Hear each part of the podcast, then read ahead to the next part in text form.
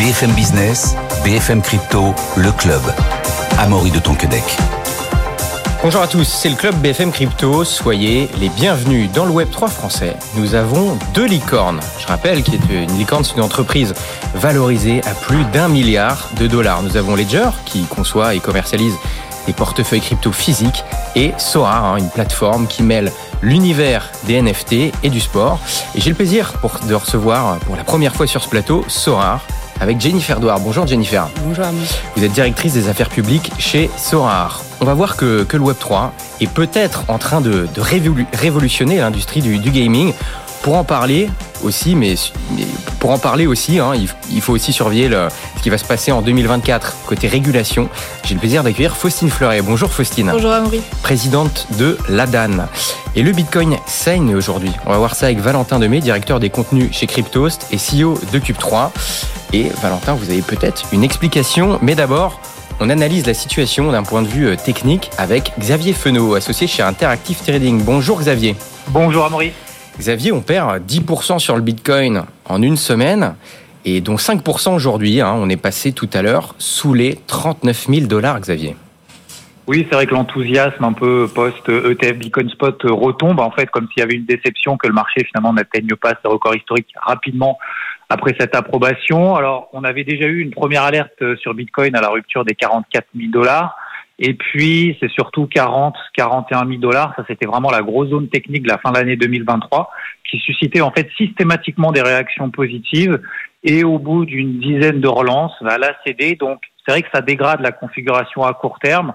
En tout cas, tant, tant que les 40 000 dollars ne seront pas reconquis. Alors maintenant, si on dézoome au-delà du fait donc que le Bitcoin euh, progresse encore de 70% en un an, on a les 36 000 dollars comme point clé. Ça, c'est une moyenne mobile à 20 semaines pour ceux qui font un peu d'analyse technique, qui avait déjà en fait relancé la dynamique haussière en 2023 après deux longues phases de consolidation qui avaient duré entre deux et trois mois. Et puis, si on se projette un petit peu plus loin, là, on a vraiment un plancher en béton armé, les 31 000 dollars que tout le monde connaît. Hein, C'était les plus hauts de 2023 jusqu'à ce qu'ils cèdent fin octobre par anticipation justement de l'approbation ETF Bitcoin Spot.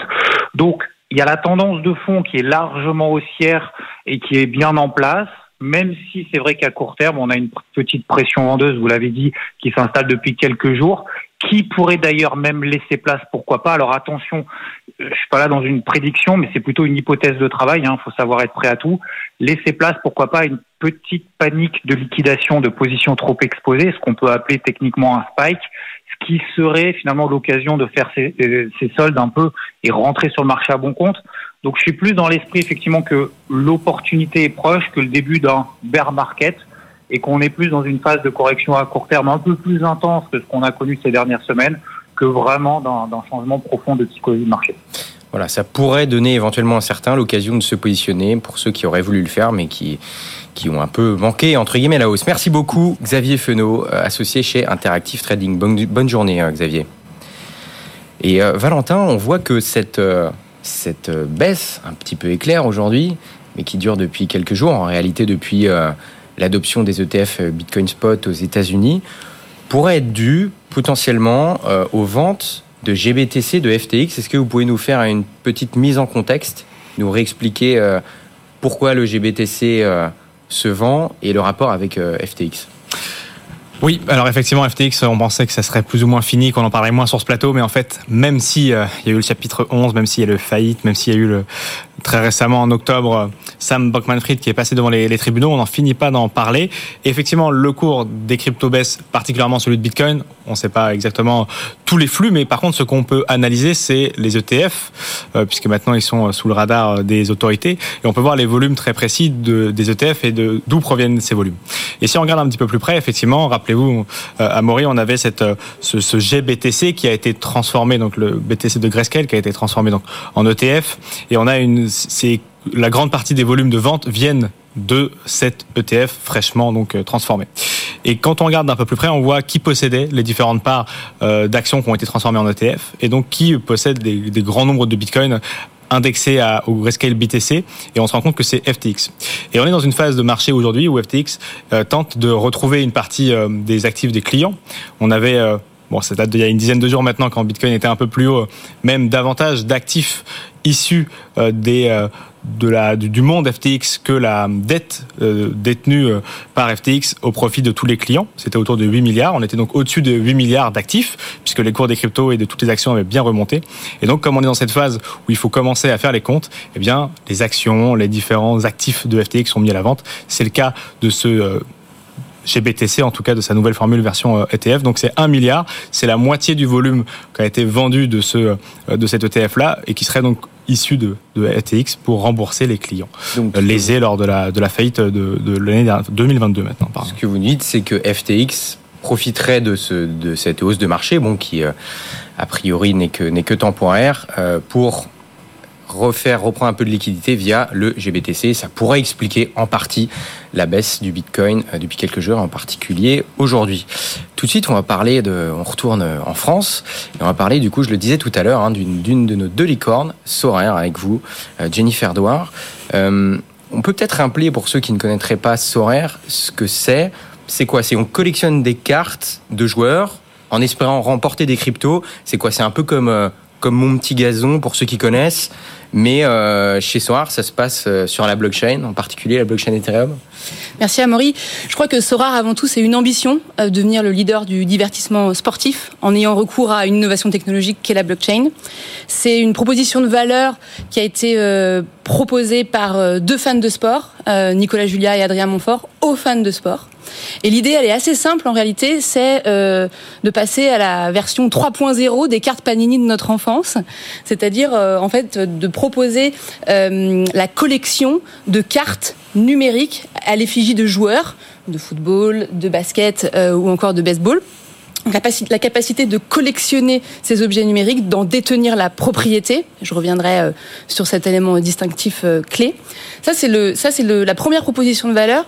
Et la seconde, c'est à partir du moment où je détiens ces cartes, je peux également jouer avec dans un jeu qui est proposé euh, en ligne par Sorar, qui consiste en fait à aligner une équipe de cinq joueurs. Et en fonction des résultats dans le monde réel de ces joueurs, je peux me voir allouer des récompenses en l'espèce euh, des euh, tickets pour accéder euh, à des matchs de foot, des maillots de foot, des rencontres dans la vie réelle avec des joueurs. Donc vous voyez, c'est une proposition qui est assez globale, qui en effet a recours à la technologie puisque les cartes, elles sont inscrites sur la blockchain. Ce sont des non-fungible tokens, mais j'y reviendrai. On en a la propriété numérique, à la différence d'autres jeux plus classiques où on n'a pas la propriété de ces objets de jeu. Euh, mais également de faire le lien avec la vie réelle en proposant à nos utilisateurs des expériences dans la vie réelle. Bon, donc en fait, la, la, la différence avec un jeu Web 2, hein, vous c'était les, les, cartes Panini. Moi, là, comme ça, j'en vois deux. C'est quoi? C'est la propriété des, des actifs, entre guillemets, qu'on détient dans le jeu, et aussi le lien qui peut être fait avec le monde réel. Est-ce que vous pouvez développer un petit peu que les gens comprennent bien? C'est quoi la différence entre un jeu Web 2 et un jeu Web 3 comme ce que propose Sorar. Exactement. Donc déjà, je crois que c'est la notion de propriété numérique, qui est une notion un peu complexe en réalité à appréhender dans la réalité. Mais je pense que la bonne comparaison à faire, c'est qu'avec un jeu vidéo classique, quand vous achetez des objets de jeu, ils sont valables dans le jeu pour une durée limitée, c'est-à-dire ou pour une ou pour une durée infinie, mais en tout cas, vous ne pouvez pas les sortir du jeu. Euh, la différence avec des objets de jeu type Web 3, c'est que un, vous en détenez l'entière propriété. Et qu'est-ce que ça veut dire en pratique? Ça veut dire que je peux les vendre je peux même les louer, je peux les échanger et je peux même les faire vivre en dehors du jeu. Aujourd'hui, les cartes sont rares, elles ont une existence propre en tant qu'objet de collection, objet de consommation de collection. Elles ont aussi une utilité propre dans le jeu proposé par Sorar. Mais on peut imaginer demain que d'autres éditeurs de jeux utilisent les cartes Sorar pour proposer un autre univers de jeu. Donc les cartes peuvent sortir du jeu en quelque sorte. C'est ça un des éléments, euh, un des éléments essentiels. L'autre élément que vous avez euh, mentionné, Amaury, c'est euh, le lien avec la vie réelle. Je crois que c'est vraiment au cœur de la proposition, de la valeur ajoutée de la proposition Sora. C'est, je parlais de divertissement sportif au début de mon intervention, c'est de renouer un lien très fort entre les fans et leurs sportifs.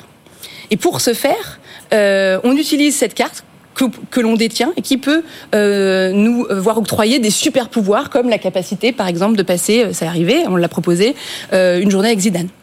Et donc ça, pour un fan, ça a une valeur qui est, je dirais, inestimable. Donc ça, c'est l'autre élément distinctif des jeux Web 3.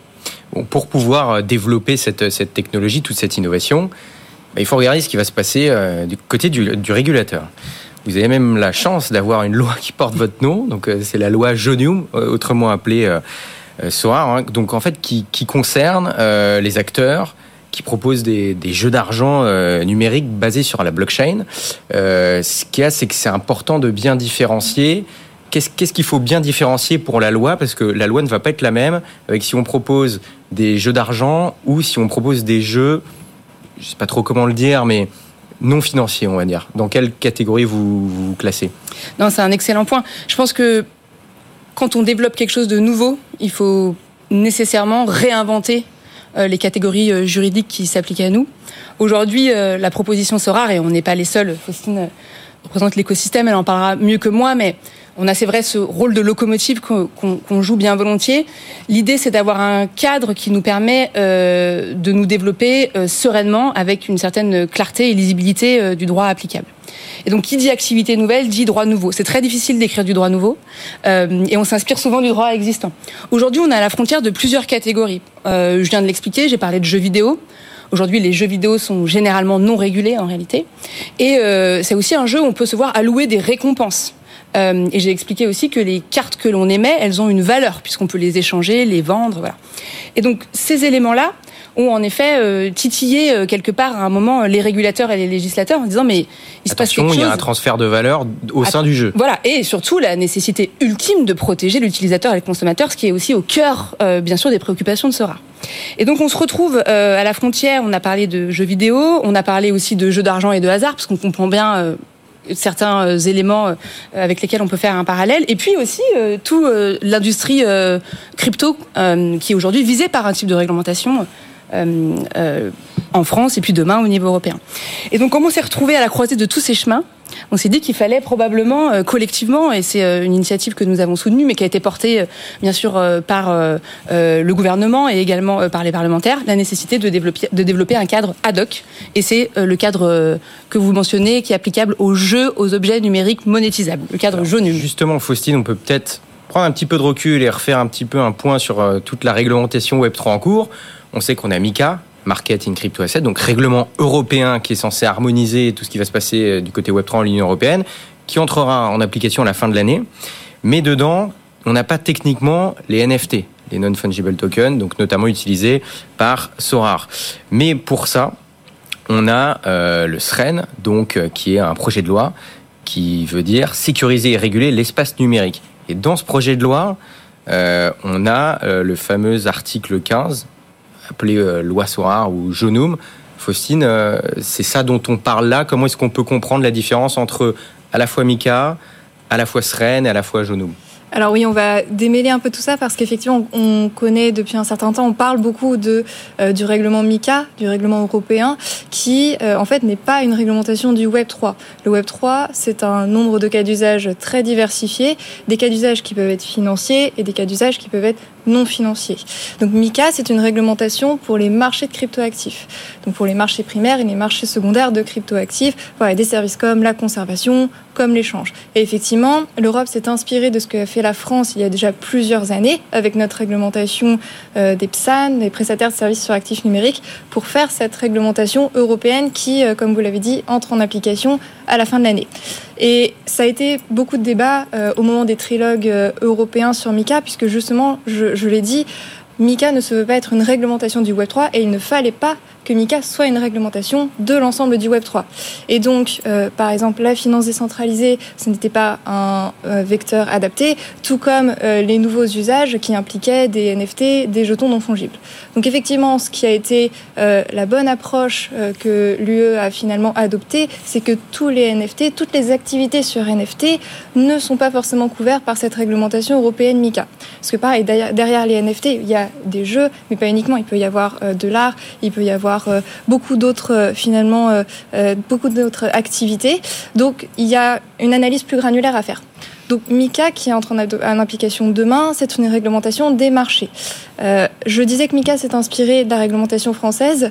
Finalement, la France a cette stratégie qu'elle fait perdurer à savoir d'impulser les, réflexions, d'avoir une anticipation sur quelle sera la réglementation demain en Europe. Donc on l'a fait pour MICA, ça vient de la réglementation française d'EPSAN, et en réalité ce que fait aujourd'hui la France avec Jonum, avec ce projet de loi sécuriser et réguler l'espace numérique, c'est également anticiper ces réflexions qui demain vont devoir être menées au niveau européen sur la réglementation de ces nouveaux jeux vidéo Web3, donc on appelle Jonum demain en France, mais qui aura certainement euh, peut-être un autre nom au niveau européen demain.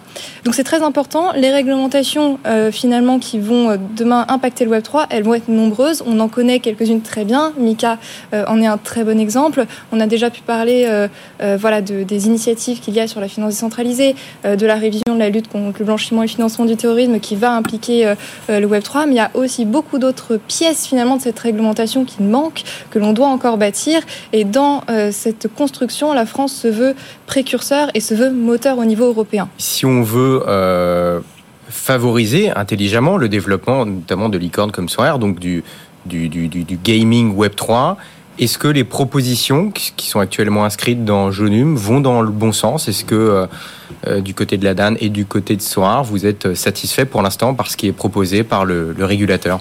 Alors dans tous les cas, avoir cette clarté, avoir cette lisibilité, parce que les acteurs vont pouvoir anticiper quelles, euh, vont être les règles applicables, c'est une bonne chose.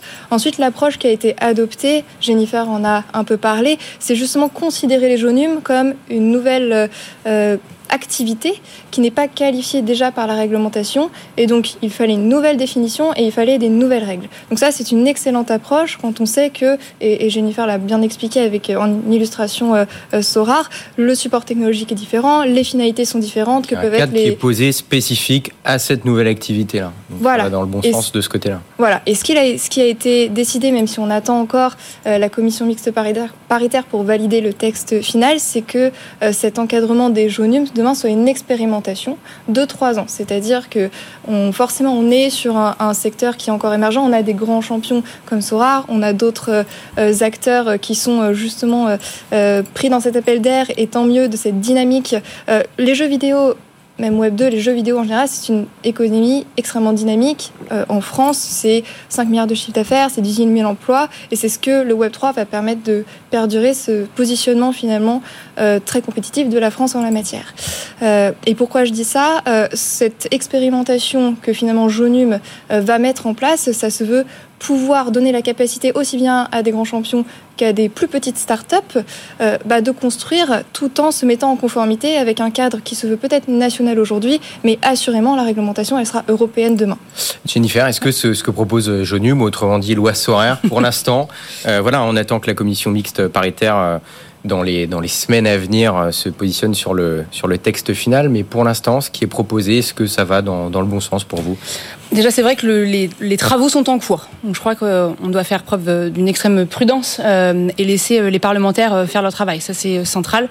Bien sûr, on a eu à cœur et avec la DAN, et c'est la raison aussi pour laquelle, laquelle pardon, Sora a rejoint la DAN en tant que membre actif, euh, d'essayer de travailler de concert avec les parties prenantes. C'est très important et d'apporter aussi une, une, une, bonne compréhension du marché. Ça, c'est peut-être le point liminaire.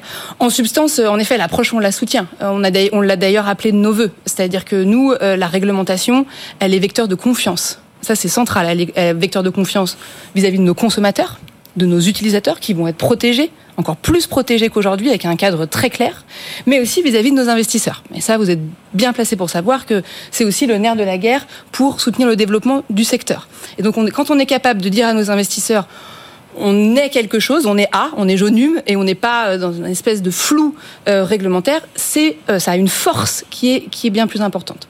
Donc ça, ça c'est central. Après, bien sûr, le diable est dans les détails et donc il est il est central d'avoir quelque chose qui soit proportionné dans le cadre jaunum. Je crois qu'on y arrive avec une définition qui soit claire et des exigences qui soient robustes mais adaptées. Et quand je dis robuste, le cadre qui est aujourd'hui posé dans le projet de loi tel que sorti de l'Assemblée nationale, il est extrêmement lourd nous le soutenons, puisqu'encore une fois, euh, il est vecteur de confiance. Extrêmement lourd, à plusieurs titres, mais encore une fois, c'est légitime, protection des mineurs, euh, protection contre les addictions euh, au jeu, et après tout le dispositif en matière de lutte anti-blanchiment et de, et de lutte contre le financement du terrorisme.